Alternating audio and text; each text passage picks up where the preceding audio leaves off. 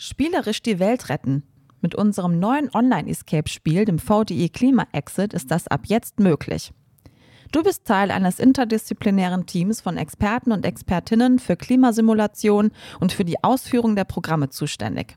Ihr habt monatelang einen neuartigen Quantencomputer mit verschiedensten Daten gefüttert. Heute Abend soll die letzte Simulation laufen. Doch als du an diesem Morgen die Wartungsroutinen ausführst, fallen dir mehrere Ungereimtheiten auf. Viel Zeit bleibt dir nicht, die neuen Daten für den finalen Durchlauf zu beschaffen. Tauche ein in ein spannendes Adventure zum 1,5 Grad Ziel unter www.vdi.de slash klimaexit.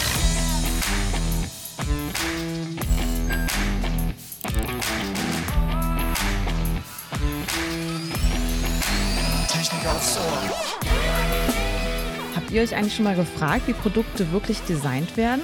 Ja, das erfahrt ihr heute bei einer neuen Folge von Technik aufs Ohr. Das Thema Industriedesign aus der Praxis. Wie ist es heute? Wie war es früher? Wie werden Produkte eigentlich nutzerfreundlich designt und auf den Markt gebracht?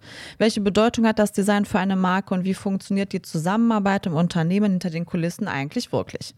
Ja, das sind sehr viele Fragen, die wir in dieser Podcast-Folge klären wollen. Und das verrät uns heute Herr Andreas Enslin, Designchef der Firma Miele. Herzlich willkommen. Ja, herzlich willkommen, Andreas.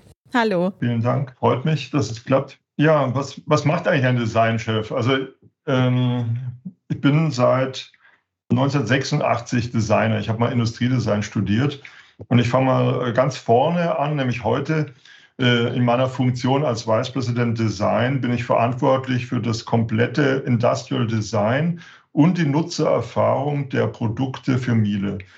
Produkte ist bei uns als Unternehmen, als Miele meistens verbunden mit der Vorstellung äh, Waschen, Einbaugeräte, aber es gehört auch ein ganz großer Anteil, äh, ungefähr 15, 16 Prozent, Professional auch dazu.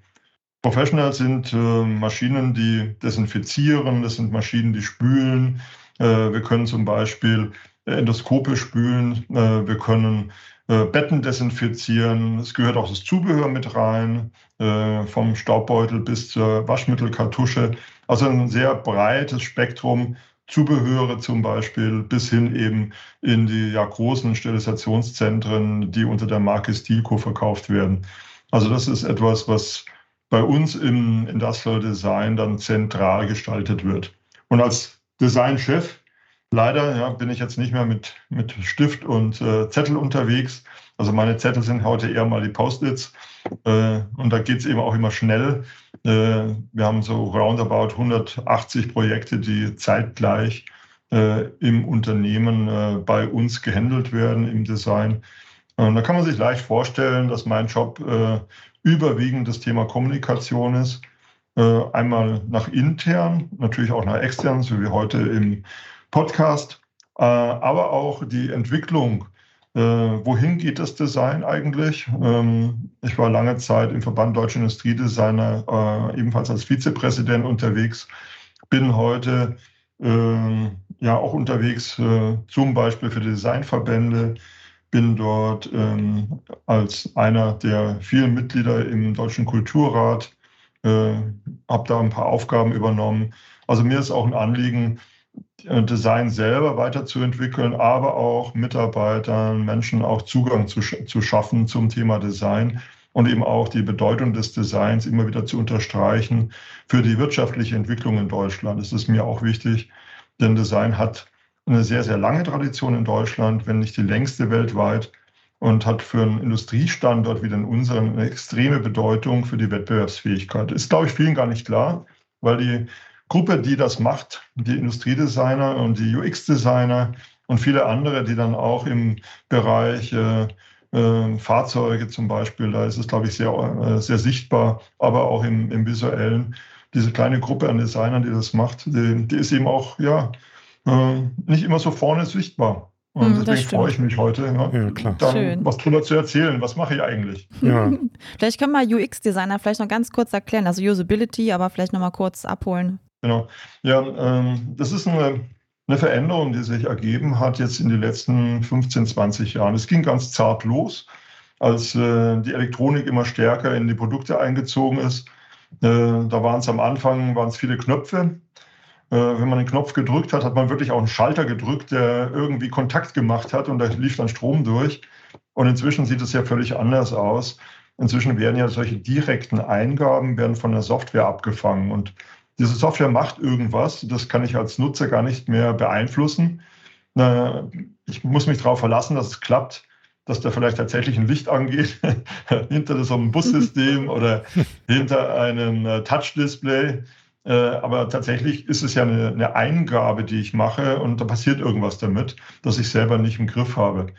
Und diese Experience, also diese Erfahrung, die ich jetzt mache in, in der Nutzung eines Produktes, ist halt immer mehr eine Erfahrung, die über diese Software gestaltet wird. Das ist gar nicht mehr das Produkt alleine. Das sieht man sehr schön an den Smartphones. Äh, da ist das Produktdesign, ist, ist das User Experience Design. Ähm, da habe ich, ja, auch wenn ich das in der Hand halte, da hat so ein, ja, so ein Form- oder Farbenfaktor, der hat ja nicht mehr so viel äh, am physischen, was er da wirklich beeinflussen kann. Das meiste ist äh, diese Reaktion, die ein Produkt auf meine Eingabe, auf meine Anforderungen hat und andersrum, äh, wie es selber auch reagiert, äh, was es auch von mir will. Und das ist eine, eine, hochspannende Geschichte für Designer, denn die Designer haben sich jetzt auch die, die letzten ja, 15, 20 Jahre zunehmend vom Material gelöst. Äh, erzähle ich auch gleich noch was dazu. Das hat eben auch was damit zu tun, dass immer mehr virtualisiert wird, immer mehr CAD-Systeme, auch sehr, sehr leistungsfähige äh, Maschinen da sind. Also wir arbeiten bei Miele nur noch auf äh, Wacom,s äh, auf entsprechend hochwertigen CAD-Maschinen. Wir haben hier eine Powerwall stehen, mit einem äh, riesigen Render-Cluster, das Echtzeit dann 60 Frames rendern kann mit 4K äh, im Wert von eineinhalb Millionen Euro. Das sind Dinge, äh, die gehören heute in eine Entwicklung äh, einfach mit rein. Ich, ich kann ja gar nicht mehr ohne diese Simulation, ohne das Wissen, äh, wie ich sowas auch in einem CAD-System äh, modelliere, kann ich nicht mehr Designer sein. Also ich muss heute Virtualisierung wirklich verstehen. Mhm. Also ihr seid mir schon ganz schön weit voraus. Ich, ich wollte noch mal ein paar Schritte zurückgehen. Mach das. Äh, wir reden ja hier heute über Industriedesign und die meisten Leute können sich, glaube ich, unter Industriedesign nicht so viel vorstellen. Die kennen Modedesigner, die kennen Autodesigner. Mhm. Aber dann ist, glaube ich, schon fast Schluss. Vielleicht frage ich jetzt mal ein bisschen naiv, was muss denn ein Industriedesigner mhm. überhaupt können? Welche Talente muss der haben? Was gibt es da kreative Komponenten? Jetzt höre ich dich gerade sehr viel reden über Software-Geschichten äh, mhm. und so weiter und so fort. Also äh, nur alleine eine kreative äh, Ader reicht ja dann sicher nicht. Das ist auch, auch ganz interessant, deswegen habe ich den Bogen auch gerade so gespannt. Äh, was ist eigentlich im Design passiert? Es ist ja nicht losgekoppelt von dem Engineering, es ist nicht losgekoppelt von der Gesellschaft. Da sind wir alle in einem ähnlichen Takt unterwegs und in einem ähnlichen Schritt. Wenn man, wenn man heute guckt, ähm, dann, dann sieht man eine Arbeitswelt, die überwiegend über IT definiert ist. Ähm, wenn heute die Systeme nicht, nicht starten wollen, kann ich alle Leute heimschicken. Ähm, das war ja nicht immer so. Also als ich 86 als Designer und da habe ich vielleicht auch eine ungewöhnliche Geschichte, die äh, führt vielleicht auch dann, äh, ja, vielleicht führt sie zu weit, aber vielleicht kann ich sie nachher auch beantworten. Ich habe mal Erzähl ruhig. äh, als, als Designstudent äh, ein Designunternehmen gegründet. Also damals war ich ein Startup, das wusste ich noch nicht, das Wort war noch nicht erfunden. okay.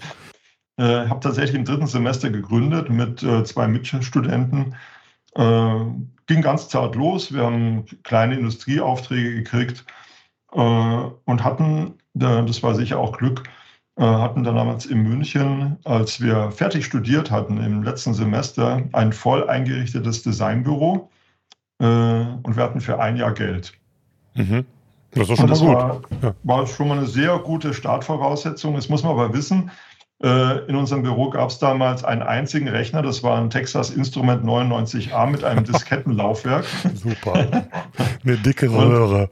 ja, äh, genau. Äh, und wir hatten eine A0 Zeichenplatte, so eine Zeichenmaschine. Das war eine richtig gute Investition, teures Ding.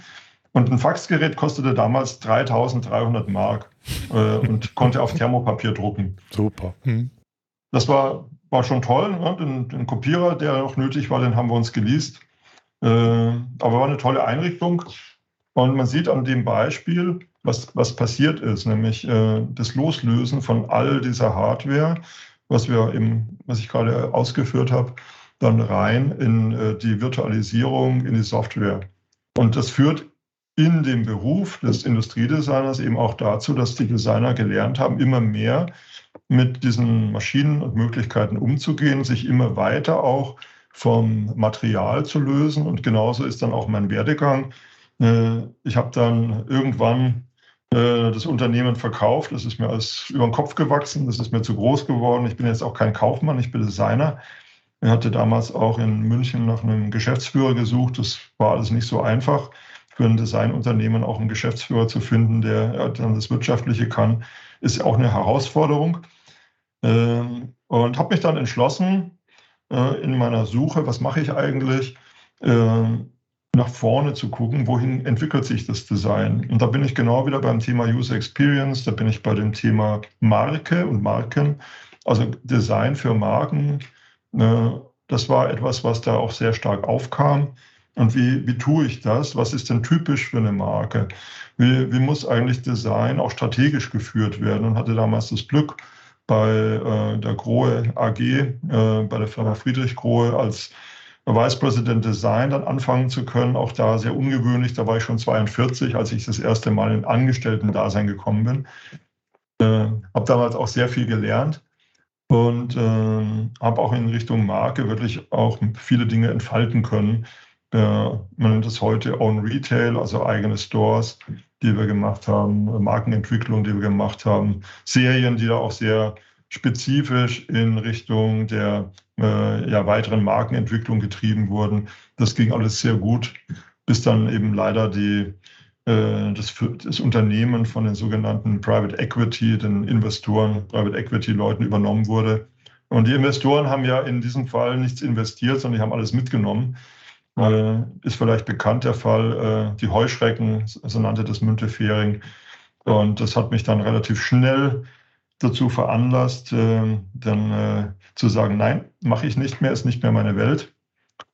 Ich hatte äh, mehrere Angebote und ja, eines der Angebote war damals Miele, das war toll für mich. Äh, und zwar nicht jetzt über die Marke alleine, sondern viel, viel wichtiger die Menschen, die dahinter sind. Da habe ich dann äh, Markus Miele getroffen, da habe ich Rainer Zinkern getroffen, äh, damals auf der Messe. Und die waren richtig begeistert von den Dingen, die sie tun. Die waren so äh, erfüllt. Das war wirklich super. Das hat mir richtig Spaß gemacht, wenn man so aus so einer Investorenwelt kommt, zu sehen, dass, dass äh, Inhaber Menschen sich für Dinge verantwortlich fühlen äh, und dass es ihnen wichtig ist, gute Dinge zu bauen. Und das war für mich eigentlich die, ja, ist immer noch die Hauptmotivation, dann zu sagen, jo, Genau richtig. Äh, das ist das Unternehmen, in dem ich weiterarbeiten will, in das, in das ich meine Expertise einbringen will. Und da sieht man an dieser Journey auch schön, ähm, zurück zum Design, wie auch sich das Design verändert hat. Also Design heute bedeutet, ich muss mit der Virtualisierung arbeiten, ich muss mit Simulation arbeiten, ich muss mir klar machen, unter all den Möglichkeiten, die wir heute haben, und wir haben eine Explosion von Möglichkeiten, also Technologien, ob das Fertigung ist, äh, habe ich als junger Designer immer Schwierigkeiten gehabt. Da sind wir nächtelang äh, bei Herstellern gesessen, haben an Lasercuttern äh, ausprobiert, wir haben äh, Niederdruck Polyurethan ausprobiert, äh, wir haben Tiefziehen ausprobiert äh, in riesigen Maschinen. wie kriegt man da eine Oberfläche hin? Wie kann man es machen? Das ist alles weg. Es ist unglaublich, was wir heute alles simulieren können, was sich heute nachstellen lässt. Also alles, was physikalisch möglich ist, äh, kann ich machen. Das ist unglaublich. Also es ist eine, eine, riesige Freiheit für uns im Design. Ähm, aber es kommt die neue Aufgabe. Was ist das Richtige? Mhm. Ja, das ist ja immer die Frage, ne? Ja, klar. Natürlich. Sag mal, sind, sind Designer eigentlich Künstler? Nein, ähm, nee, die ne? sind vielleicht, äh, da muss man klar sagen, Designer sind jetzt keine Ingenieure, sie sind keine Marketingleute und sie sind auch keine Controller. Äh, wir, wir lernen im Design von allen Bereichen etwas, äh, aber Designer arbeiten, das ist ein großer Unterschied zur Kunst. Die, die arbeiten nicht für sich, die arbeiten für andere. Äh, Künstler arbeitet nur für sich. Und wir machen als Designer Dinge, die anderen Menschen äh, Freude schaffen, die nützlich sind, die etwas verändern, was verbessern. Also wir arbeiten am Ende als Designer auch gar nicht für ein Unternehmen, sondern wir arbeiten für unsere Kunden. Mhm. Das ja, das ist schön immer, gesagt. Mhm. Erkläre ich immer Dr. Miele, der, der grinst dann auch immer. dann sage ich, äh, nee, wir arbeiten nicht für Miele, wir arbeiten für unsere Kunden. Also lass Wie sind die Reaktionen? Freuen, ne? Was kommt dann ja, zurück? Lisa, er, er, lächelt ja immer, äh, der kennt das schon. Okay. Und, äh, das ist ja auch etwas, was, was sozusagen das Unternehmen Miele und eben auch meine Einstellung und auch das, was Designer eben auszeichnet, dann vereint. Dieses äh, Kundenzentrierte das ist das, was mir auch total viel Freude macht, zu sehen, Mensch, ja, wir, wir sind als Unternehmen einmal auch so aufgestellt, dass wir Kundenbedürfnisse erkennen, aber dass wir sie auch umsetzen. Das eine ist ja das Sehen, das andere ist auch Machen.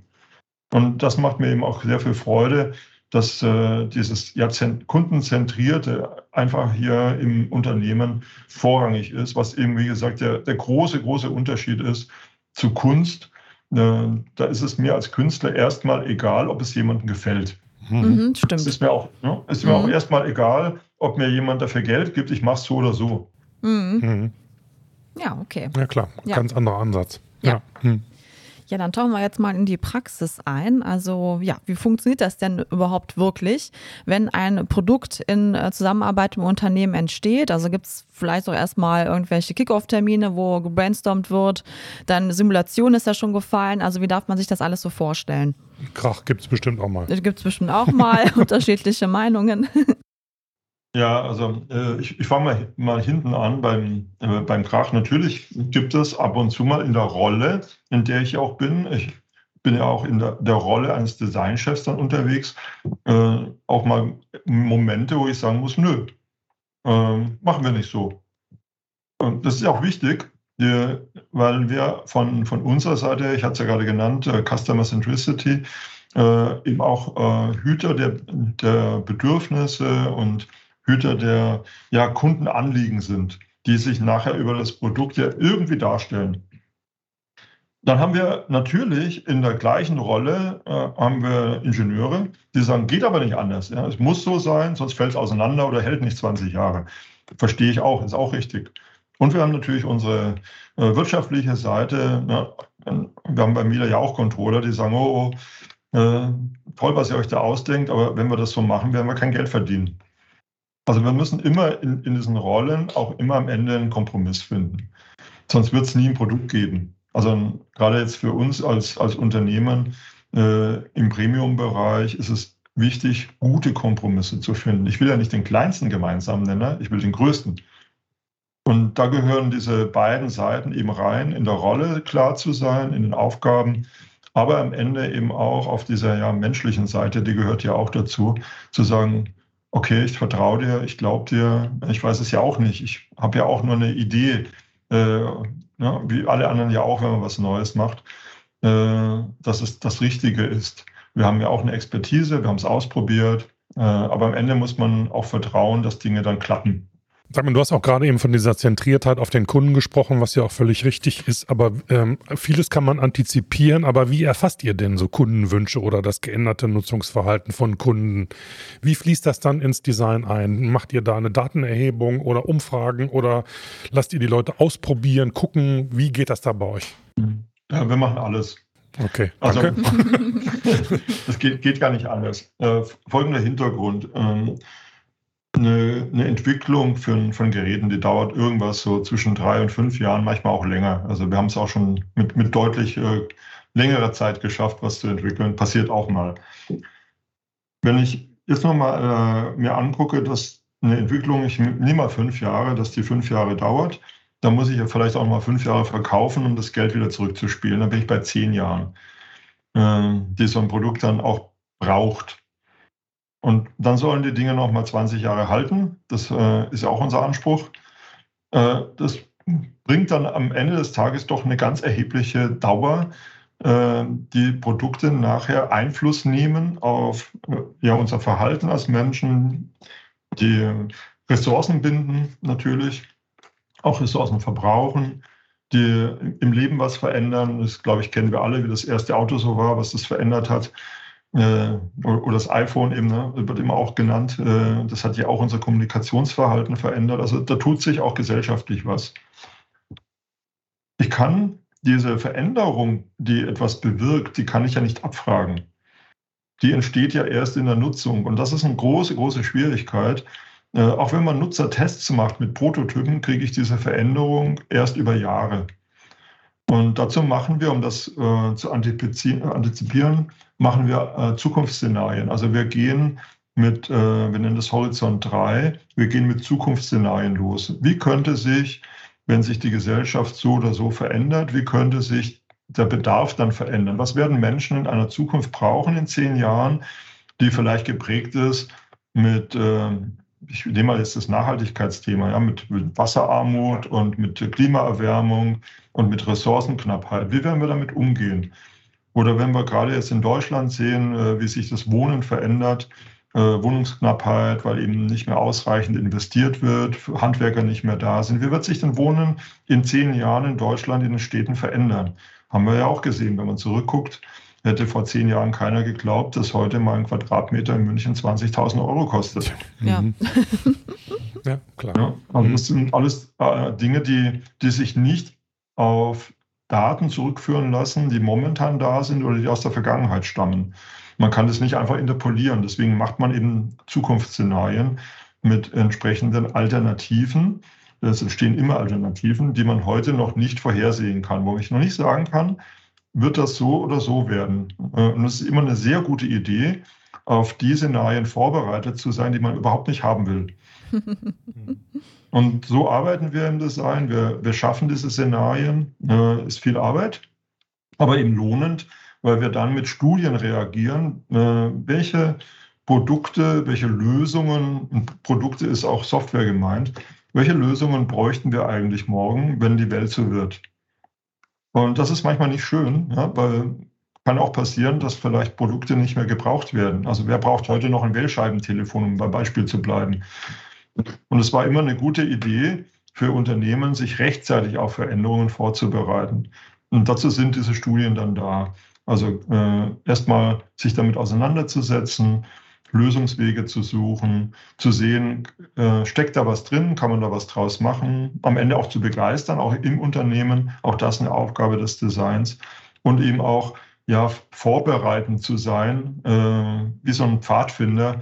Äh, ich sage immer, ja, die, Designer äh, sind Pfadfinder, die laufen in den Wald rein, gucken, ob da ein Weg ist, der durch den Wald geht und äh, ob es da eine Furt durch den Fluss geht über die dann der ganze Wagentreck dann auch äh, das andere Ufer erreicht. Und wenn es nicht so ist, laufen wir wieder zurück und sagen, nein, nicht hier, ja, da bleiben wir hängen, Schönes wir nehmen Bild. den anderen. Mhm.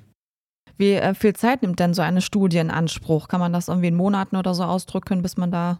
Ja, also äh, das sind immer mehrere Monate, äh, oft mal ein oder zwei Mhm. Jahre, Okay. die das mhm. benötigt, äh, weil man doch mit neuen Technologien zu tun hat. Man Mhm. muss äh, auch mal bei, bei Zulieferern mal warten, bis die sich was trauen und sagen, jo, könnte man so machen. Bis dann auch, ja, auch ein Zeitthema. Ne? Wir können ja nicht nur Studien machen, wir haben ja auch sehr viel operative Arbeit. Also man ist nicht immer nur da dran und dann ist ja auch sehr viel Abstimmung nötig, dass wir uns dann äh, am, am Ende auch wohlfühlen mit einer vorgestellten Studie. Aber es ist eben die, ja, die erste Möglichkeit, mal was zu zeigen. Und dann kann man nach ein paar Monaten, kann man mit sowas zum Beispiel auch mal in so einen ersten Akzeptanztest gehen.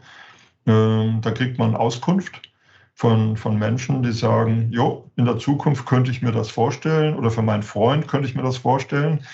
Äh, Gibt es ja so ein paar Fragetechniken, mit denen man das gut machen kann. Und oftmals entstehen dann aus solchen Impulsen dann auch, ja, wenn es gut läuft, sehr nahe daran kommende Produktentwicklungen. Wenn es ein bisschen schlechter läuft, äh, werden halt Teile nur übernommen oder man sagt am Ende, ja, äh, netter Versuch, aber wird erstmal nichts. Mhm. Aber da, da muss man als Designer auch resilient sein. Äh, wir nennen das immer äh, Frustrationsresistenz. Ach, schönes Wort. Ja. Was sitzen für Leute in deinem Design-Team? Das würde mich auch mal interessieren. Oh ja, ich spannend. kann mir vorstellen, dass da ganz unterschiedliche Mhm. Qualifikationen auch gefragt und notwendig sind, ne, um so ein, mit so einem Ja. Team erfolgreich zu sein. Ja, total wichtig. Also die, die eine Seite ist, ähm, ich muss als Designer ähm, in diesen Disziplinen, mit denen wir es zu tun haben, ja auch antworten können. Also Designer sind heute so, sowas trifft mich ja dann auch. Äh, die sind ja immer nah am, Management, die sind immer irgendwie im Management eingebunden. Also äh, das Erste ist, Business zu verstehen. Wie, wie schaffe ich es, aus einer Idee äh, nach ein erfolgreiches Produkt zu machen? Dazu muss ich erstmal wissen, was heißt denn erfolgreich? Wie messe ich das denn? Was ist es denn? Sind es Stückzahlen? Sind es Preise? Was ist es denn? Dann geht es natürlich in, im Industrial Design immer darum, dass ich eine entsprechende Ausbildung habe, die mir das ermöglicht, die äh, schon genannten ja, Technologien auch zu beherrschen. Also alle, alle, die hier sind, äh, sind in der Software, die sie benutzen, ganz vorne dran. Äh, ob das jetzt äh, User Experience, UX, äh, UI, also User Interfaces sind, ob das äh, eben Flächenmodellierung ist, ob es Color und Finish ist, also Oberflächen, Materialien, Farben. Äh, das ist nicht etwas, was man so mal aus dem Ärmel schüttelt, sondern ich muss da wirklich Experte dafür sein. Und das macht viel Arbeit. Also ich muss erstmal auch diese Bereitschaft haben, als Designer da vorne dranbleiben zu wollen, mein, meine Werkzeuge wie der Bleistift eben auch richtig gut zu beherrschen. Das ist eben heute CAD-Systeme, das sind äh, UX-UI-Programme, mit denen wir unsere äh, Entwürfe machen und am Ende auch die Umsetzung ja treiben. Das sind Simulationen, die wir machen. Äh, Licht zum Beispiel ist so ein ganz wichtiges Thema für uns, äh, wofür wir eben auch unsere Maschinen nutzen. Äh, ist, ich muss dieses, dieses Handwerkszeug erstmal mitbringen. Ja, und das nächste natürlich, äh, jetzt in, im Design, das ist vielleicht auch ein großer Unterschied zu den Künstlern, äh, es funktioniert nur im Team. Es gibt keine Chance mehr für Einzel- äh, Einzelne, äh, die dann versuchen, alles irgendwie zu machen. Es ist nicht mehr leistbar. Ich kann nicht mehr in allen Disziplinen gleich gut sein. Ich muss immer im Team arbeiten, um eine, eine Leistung richtig gut zu machen, weil so viel Wissen nötig ist, das kann ich mir selber nicht aneignen. Mhm. mhm. Okay. okay. Ja. ja, wie wird denn jetzt aus dem Produkt eine Marke? Das ist ein schwieriger Prozess tatsächlich. Mhm. Ähm, was heißt eigentlich Marke? Ne? Wenn man mal in die Markenwelt äh, eintaucht, was ist eine Marke? Es ist Brand, heißt es im Englischen. Also Marke markieren, äh, Brand bei den Kühen, äh, ein Zeichen setzen. Brandmarke, ja. ja. Ja, ja. da kommt es tatsächlich her. Ne? Ich markiere etwas, weil ich darauf stolz bin. Und wenn man mal ganz in die Geschichte zurückguckt, äh, ich weiß nicht, äh, ist vielleicht dem einen oder anderen bekannt, Made in Germany war ja mal eine Warnung. Ja, klar, hm, stimmt. Ja. Die Engländer haben das äh, durchgesetzt, genau, dass man das draufschreiben musste. Achtung, mhm. dieses Produkt kommt aus Deutschland. Darfst du nicht kaufen. Mhm. Ja. Aufpassen ist gefährlich. Mhm. Ja, stimmt. Ja, das hat den, den damaligen deutschen Kaiser dann doch sehr erzürnt. Der hat daraufhin dann äh, alle zusammengetrommelt, um es mal zu, zu verkürzen, hat gesagt, geht so nicht setzt euch zusammen in der Industrie. Das muss eine ordentliche Gestaltung werden und eine ordentliche Qualität werden. Ähm, und das war so der, der glaube ich, der Knackpunkt überhaupt für die deutsche Industrie, ähm, weil der nämlich dann draufsteht. Das stammt von dem Unternehmen XY. Wir haben eben auch eine Marke Deutschland, dürfen wir auch nicht vergessen. Ne? Also beides zahlt ja aufeinander ein. Und Marke, deswegen erzähle ich das, Marke ist etwas, was lange Zeit braucht. Ich muss Verlässlichkeit äh, als äh, Marke erstmal beweisen. Äh, ich muss aber auch als Konsument lernen, dass man sich auf eine bestimmte Marke mit ihren Kriterien, mit ihren Ideen, mit ihrer Ausführung verlassen kann. Dauert etwa immer um die 20 Jahre, bis aus einem Unternehmen eine Marke wird. Hm. Ja. Das ist immer eine Hausnummer, ne? Ja. ja, klar. Also 20 Jahre muss man investieren. Das ist fast immer eine Generation, die da nötig ist dazu und wirklich eine relevante Marke zu werden. Sieht man übrigens auch jetzt bei den sogenannten neuen äh, Unternehmen, äh, Tesla ist jetzt auch ja, über 20 Jahre alt. Mhm. Also ist ah, ja. fast überall so zu sehen. Mhm. Stimmt. Ja, stimmt. Und ganz interessant auch, was, was macht eigentlich eine Marke aus? Also neben dem, was alle Marken ja kennzeichnet, dass ich Vertrauen gewonnen habe, hat natürlich jede Marke etwas Typisches. Sie steht für etwas. Und Marken sollten und müssen äh, wie Leuchttürme, die müssen eine Orientierung bieten. In meiner Zeit, die mir zur Verfügung steht, in meinem Alltag, da gucke ich ja gar nicht mehr, wenn ich einen Bedarf habe und wenn es nur ein Bleistift ist. Ich gucke ja gar nicht mehr bei allen. Ich gucke nur bei bestimmten Unternehmen äh, nach meinem Bleistift. Warum? Weil ich gelernt habe, wenn du bei dem anderen guckst, ist nett, aber am Ende des Tages, wem kannst du vertrauen? Wo kriegst du die entsprechende Qualität? Äh, und bin ich mir sicher, dass dann sowas auch immer funktioniert. Und das ist diese Auswahl, die am Ende den Marken auch ermöglichen. Äh, wenn ich also Ansprüche habe, äh, egal wohin, dann wird die Auswahl an Unternehmen kleiner. Also es ist nicht so, wenn ich mir alles leisten kann, dass die Auswahl dann größer wird. Das ist nicht so, sondern ganz im Gegenteil, dann wird sie kleiner. Weil nur bestimmte Marken, bestimmte Unternehmen meinen Ansprüchen gerecht werden. Gucken wir mal so ein bisschen weiter über Deutschland hinaus. Also es gibt das deutsche Industriedesign hat ja einen relativ guten Namen in der Welt, aber gibt es denn Unterschiede zwischen Industriedesign und Industriedesign? Also sieht skandinavisches Industriedesign anders aus als ich sag mal spanisches oder so? Hat man da man hat ja so gewisse Bilder im Kopf. Ich sag mal, wenn was aus, aus dem Norden kommt, dann muss immer irgendwie Holz dran sein und wenn was aus dem Süden kommt, dann eher nicht. Kann man da so ein paar Kategorien aufmachen oder wäre das eigentlich wäre das falsch? Also das, das war mal so, das ist sicher so. Da gibt es eben auch Sehgewohnheiten, da gibt es Traditionen, da gibt es auch Wissen. Es gibt auch Industrien, die, die spezifischer sind, äh, zum Beispiel eben in der Verarbeitung von Holz äh, oder anderen Materialien. Ähm, das hat sich aber, ich würde mal sagen, so die letzten zehn Jahre zunehmend verschliffen. Ähm, heute kommt ein gutes Industriedesign ebenfalls aus Asien. Mhm. Äh, auch dort hat man Design gelernt, oft auch in, in deutschen äh, Universitäten. Äh, wir, wir, machen auch als, als Deutsche sicher auch ein, ein, schönes skandinavisches Design, das kriegen wir auch hin. Äh, also da hat sich sehr viel internationalisiert, ich nenne es mal so. Äh, dieses Typische entsteht eher von den Menschen her aus ihrer Haltung. Das entsteht eher, und da gucke ich jetzt mal in Richtung Nachhaltigkeit, ja, mit welcher Idee bin ich denn in der Umsetzung unterwegs? Äh, und wenn ich eben ja vielleicht die Idee nicht habe, nachhaltige Dinge zu machen, äh, schnelle Konsumgüter, dann werden die anders aussehen, äh, wie wenn ich eben eine Idee habe, ich möchte etwas tun, was 20 Jahre hält. Und da bin ich dann unter Umständen in dieser auch ja optischen Haltbarkeit drin, wie wir sie eben auch hochhalten. Das ist für uns jetzt wichtig als Marke, dass technische und gestalterische Haltbarkeit zusammengehen. Das Allerschlimmste ist ja, wenn, wenn Produkte entsorgt werden, die noch funktionieren, nur weil sie alt aussehen. Also finde find ich persönlich dramatisch, ja, äh, wenn man sagt, nee, die Farbe gefällt mir nicht mehr, ich kaufe ein neues. Finde ich furchtbar. Ja, das ist dann schon so eine Wegwerfgesellschaft, ne? Irgendwie. Ja, also, klar. Nur, also ja. jetzt gerade eben hatte ich so, so einen so einen kleinen Flash, weil ich gerade an das Unternehmen gedacht habe, für das du tätig bist. Miele, das steht ja nun wirklich für Qualität mhm. und für Haltbarkeit. Mhm. Da muss das Design aber dann auch so lange halten.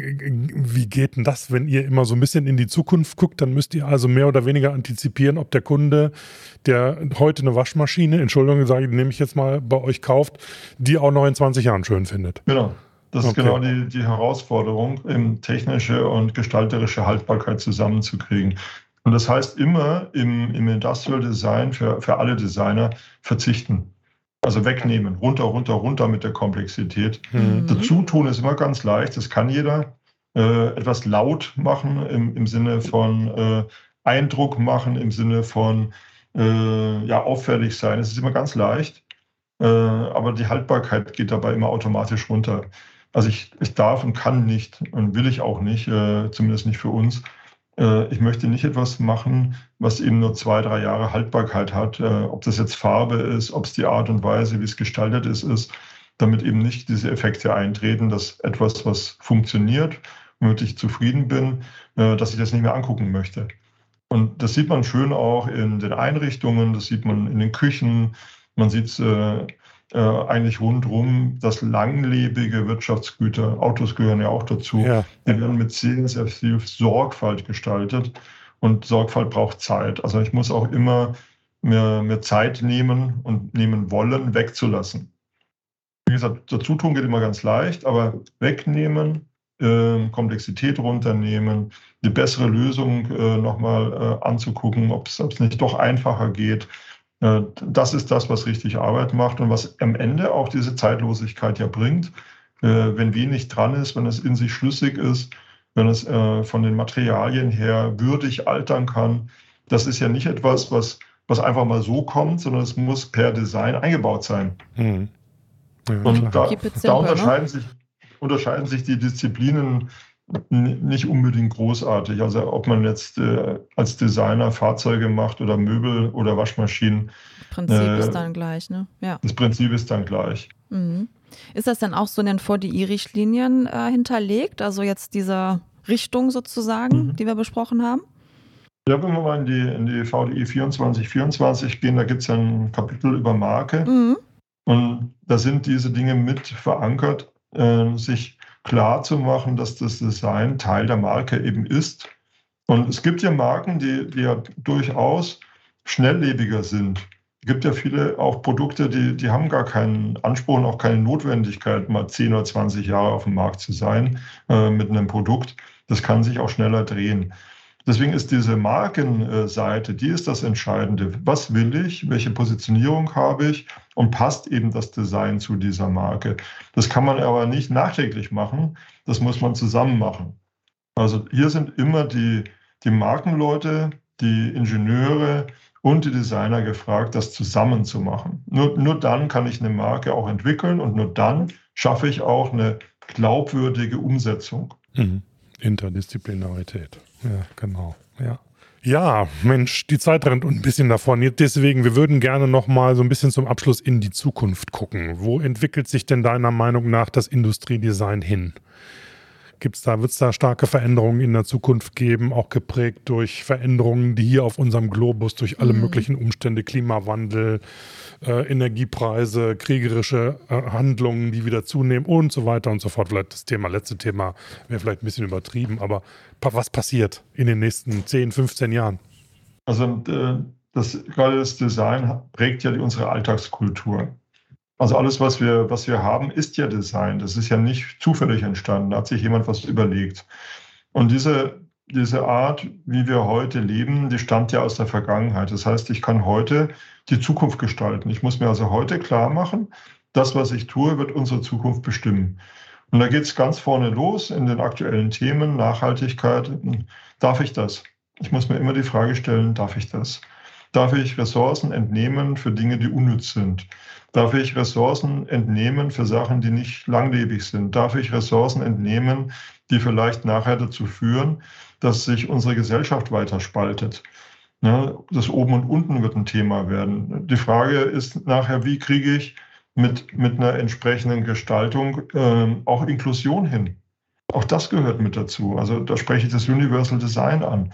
Äh, es ist nicht bloß, dass Menschen älter werden in den Industriegesellschaften, sondern es ist ja auch die Frage, wie ernst nehmen wir äh, Bedürfnisse, die einfach mal auch entstehen können, ohne dass ich äh, darauf vorbereitet war. Ich gehe Skifahren äh, und zack, ja, äh, habe ich ein Problem, die Treppe hochzukommen, wenn kein Aufzug da ist. Äh, also man, jeder von uns kann auch mal in so eine Situation kommen. Und ich bin, glaube ich, wenn ich in Richtung Zukunft äh, gucke, glaube, ich bin da kein Prophet, wenn ich sage, dass Designer sehr viel mehr äh, in Richtung eines gesellschaftlichen Beitrags machen werden, wie das in der Vergangenheit war, weil wir uns bewusster sind im Design, äh, Ressourcen einzusetzen, für was eigentlich. Also diese, diese Verantwortung, und äh, das finde ich immer im, gerade im Industrial Design extrem, äh, weil 80 Prozent in etwa 80 Prozent der späteren Herstellungskosten werden über das Konzept beeinflusst und das entsteht im Design. Äh, Materialien, die, die, die dort zum Einsatz kommen. Wenn man einen Verwertungsstrom sieht, äh, was an Materialien ja zurückkommt, das werden wir als Designer heute ja beeinflussen und heute festlegen. Also diese, diese ganze Thematik, die, äh, die wir heute sehen, die wird morgen unsere Zukunft bestimmen. Wenn wir es machen, haben wir, haben wir was gekonnt. Wenn wir es nicht machen, ja, werden wir es nicht bekommen. Und da hat äh, gerade das Industrial Design einen riesigen Einfluss, Dinge auch so zu machen, dass sie Freude machen. Äh, Verzicht, da hat keiner Lust drauf. Das wird schwierig. Aber wenn ich etwas gut mache, wenn ich eben weglassen kann, begründet weglassen kann, wenn ich Materialien sorgfältig auswähle, äh, da werden wir in Zukunft noch viel, viel mehr sehen von gerade den Designern, die jetzt sich alle mit dem Thema jetzt beschäftigen. Wie mache ich das gut? Und eben mit diesem Hebel der Serienfertigung dahinter, ob das Autos sind oder Waschmaschinen, äh, finde ich gerade diese Funktion und die Rolle des Designs, äh, finde ich da extrem wichtig. Einmal eben Akzeptanz herzustellen in der Gesellschaft. Ja, Verzicht ist immer schwer. Äh, ist besser, wenn es Freude macht. Äh, es ist vielleicht auch schön, ja, mal langsam zu fahren. Wie mache ich dann eigentlich ein Auto, was langsam fährt? Oder wie, äh, was wir jetzt tun im, im Bereich äh, Waschen. Eco-Programm, ganz wichtiger Punkt. Wie mache ich das schön? Wie erkläre ich das, dass, äh, dass Kunden Eco-Programme häufiger nutzen? Das sind alles Elemente, die, zu denen das Design einen großen Beitrag leisten kann, die für uns in der Zukunft dann relevant werden. Und Wohnen hatte ich ja schon gesagt, na, wo geht's hin mit unserer Gesellschaft? Wir werden eben Menschen mit Einschränkungen, die dann vielleicht ja, äh, eine starke Brille brauchen oder mal schlechter hören oder sich schlechter bewegen können, weil sie älter werden. Wie werden wir Produkte denn in Zukunft auslegen müssen, damit wir auch weiterhin Menschen ein selbstbestimmtes Leben ermöglichen? Beispiel auch hier, äh, wir arbeiten, äh, wir haben einen Demonstrator mal gezeigt, 2016 auf der äh, Eurocucina in der Zona Tortota. Ein, wir bauen da ein Assistenzsystem äh, für das Thema Kochen. Ist wunderbar.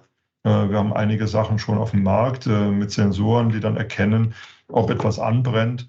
Das sind alles Dinge, die, die, die, total helfen. Ja, na klar. Ja. Ne? Also länger selbst, länger selbstbestimmt in der eigenen Wohnung zu bleiben, wenn man älter ist. Mhm. mhm. Ja, sehr ja, wichtig. Klar, natürlich, ja. klar. Schön. Eine kleine Frage habe ich doch zum Abschluss. Ja, Wie sieht es denn aus bei euch mit Nachwuchs? Habt ihr Probleme? Wir reden ja immer so viel von Fachkräftemangel in Deutschland. Wie sieht es bei den Designern aus? Ist nicht anders. Mhm, also auch, ne? auch, bei uns fehlen eben, was ich vorher beschrieben habe, die, die Mitarbeiter, Mitarbeiterinnen, die, die echt gut ausgebildet sind. Das ist mit ein Problem geworden. Die Bedarfe im, in der Industrie sind der Ausbildung einfach weggelaufen. Die Ausbildung kommt dann nicht mehr hinterher. Äh, gerade wenn ich also die Tools angucke, mit denen wir arbeiten, die Geschwindigkeit oft, in denen dann Dinge passieren, das ist schon schwer geworden, äh, einmal die, die, richtigen Mitarbeiter, Mitarbeiterinnen zu finden und die andere Seite eben äh, auch Menschen zu finden, die bereit sind, sich auch ständig weiterzubilden. Das ist eben nicht mehr getan, einen Uni-Abschluss zu haben und ein schönes Portfolio, ich bin halt immer, immer, immer dran, äh, weiterhin meine Kenntnisse zu verbessern, weiterhin äh, auch Dinge wieder in Frage zu stellen, zu verändern. Das ist eben ja eine sehr volatile Zeit geworden. Und keiner kann mehr sagen, ob das, was ich heute mache, morgen noch immer richtig sein wird. Klar, ja, richtig. Jo, also, ich habe heute einiges gelernt. Ja, super spannende ich Folge. Ich habe auf jeden Fall schon ja. mal gelernt, was ich schon geahnt habe, dass Design einfach nicht nur bedeutet, irgendwas schön zu machen und zweckmäßig zu mhm. machen, sondern dass da unglaublich viel dahinter ja. steckt. Wir sagen Danke, Einblick, Andreas danke. Enslin, Vice President Design bei Miele. Mhm. Ja, und die VDE 2424 packen wir auch in die Show Notes. Gerne da reingucken. Und noch äh, weitere Informationen zu der Folge werden wir auch hinterlegen. Genau. Und wenn ihr mit uns in Kontakt treten wollt, dann immer gerne per E-Mail, nicht? podcast.vdi.de oder auch Vorschläge für Themen. Wir greifen das gerne auf. Kommentiert bitte auch gerne unsere Folgen. Mhm. Gerne Je mehr Leute ja. über unseren Podcast reden, desto mehr freuen wir uns. ja, wir danken dir und sagen Tschüss für heute und bis zum nächsten Mal. Bis zum Ciao. nächsten Mal. Jo, tschüss.